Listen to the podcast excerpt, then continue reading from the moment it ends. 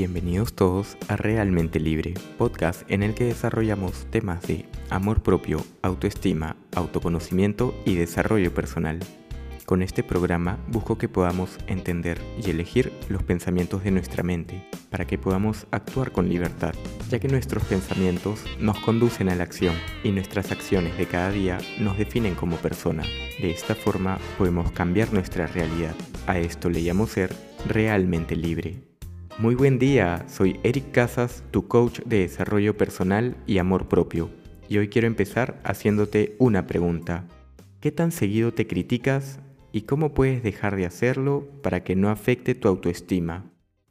La crítica es parte de nuestra cultura. Hemos crecido con programas de chismes y dimes y diretes en el que todas las personas se creen que tienen derecho a opinar sobre los demás. Y tenemos tan arraigado esto que criticamos a otros y también nos criticamos a nosotros mismos. Al criticarnos a nosotros mismos, tiene un impacto en nuestra autoestima. Es por eso que hoy vamos a hablar de cómo hacer para dejar de criticarnos tanto. Y aquí voy a comentarles consejos de el libro Enamórate de ti de Walter Rizzo. Lo primero que nos dice es ser más flexible con el mundo y las personas a tu alrededor. Y para hacer esto nos dice, fíjate en las conductas, no en las personas. Cada persona puede tener diferentes conductas. No debemos generalizar que si una persona hizo algo, esta va a ser de determinada manera. Es simplemente que ha realizado una conducta, punto. Entonces, todas las personas hacen diferentes comportamientos. Debemos observar los comportamientos tratar de no catalogar o poner etiquetas a las personas. Y digo a las personas cuando estamos hablando de autocrítica y de amor propio, porque esto empieza y lo más fácil de cambiar es cómo hablamos de otras personas, cómo nos referimos a ellas.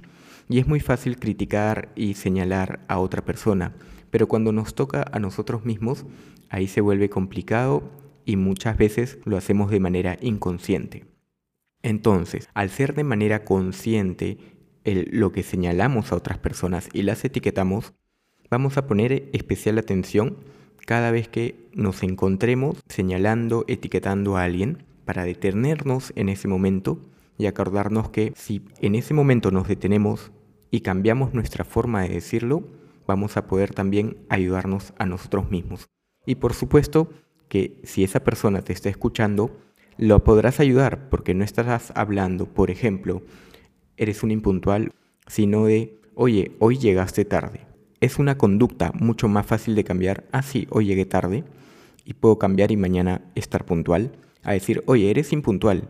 No importa si mañana llegas temprano o no, vas a seguir siendo impuntual. ¿Notas la connotación de darle este peso, este significado y etiqueta a una persona? Y lo mismo hacemos hacia nosotros con las autocríticas. Es por eso que vamos a empezar a tratar de no señalar a los demás, no ponerle etiquetas y hablar de conductas. ¿Y qué más hacemos para dejar de autocriticarnos? Es buscar evidencias de que la otra persona no es como tú la tenías catalogada. Por ejemplo, el impuntual. Ok, impuntual en la mañana, pero de repente a la reunión de la tarde o después de almuerzo o de las 10 de la mañana Sí, se presenta puntual y está conectado en el Zoom, está, llega presente a la reunión más temprano de la hora. Entonces, ¿en qué momentos sí realiza una conducta y en qué momentos no realiza esa otra conducta? Pero te das cuenta que las etiquetas son muy blanco o negro y tenemos que abarcar más matices.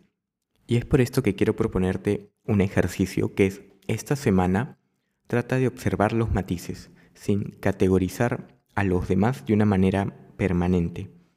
Observa la conducta y trata de buscarle conductas totalmente inversas para contradecir esa etiqueta. Lo que vamos a hacer es buscar hacer dudar esa creencia, ese, ese chip que ya teníamos de esa persona, de que la habíamos catalogado y etiquetado de una forma, para hacernos dudar y dar cuenta de que Oye, esta persona no siempre era impuntual, por ejemplo. Al ser más flexible con el mundo y con los demás, estás dando un gran paso para también serlo contigo. Si te acostumbras a hablar de conductas sobre los demás, te será más fácil también hablar de conductas sobre ti mismo. Entonces ya no será que tú nunca puedes algo, sino que no pudiste tal vez alguna cosa, pero empiezas a encontrar comportamientos en los que sí lograste otras cosas. Si te apoyaste, si tuviste experiencias, si lograste conseguir el trabajo, etcétera, etcétera. Eso va a hacer que seas más flexible contigo y te puedas perdonar incluso las fallas que puedas cometer. Porque a veces somos nuestro propio castigador. Ante la mínima falla nos juzgamos, nos criticamos y nosotros mismos nos ponemos etiquetas que luego no nos podemos olvidar y afecta directamente nuestra autoestima. Haciendo esto, creo que todos podemos dejar de vernos como personas con etiquetas y hablar de conductas. Y las conductas son mucho más fáciles de aprender, de desaprender, de cambiar y buscar hábitos para cambiar estas conductas. Si te interesa esto, vamos a seguir conversando acerca de hábitos y conductas en los siguientes episodios. Y recuerda, eres libre para pensar y actuar. Crea la realidad que deseas. ¿Tienes más preguntas? Sigue a Realmente Libre y comparte este episodio si conoces a alguien que le puede servir y que no para de criticar.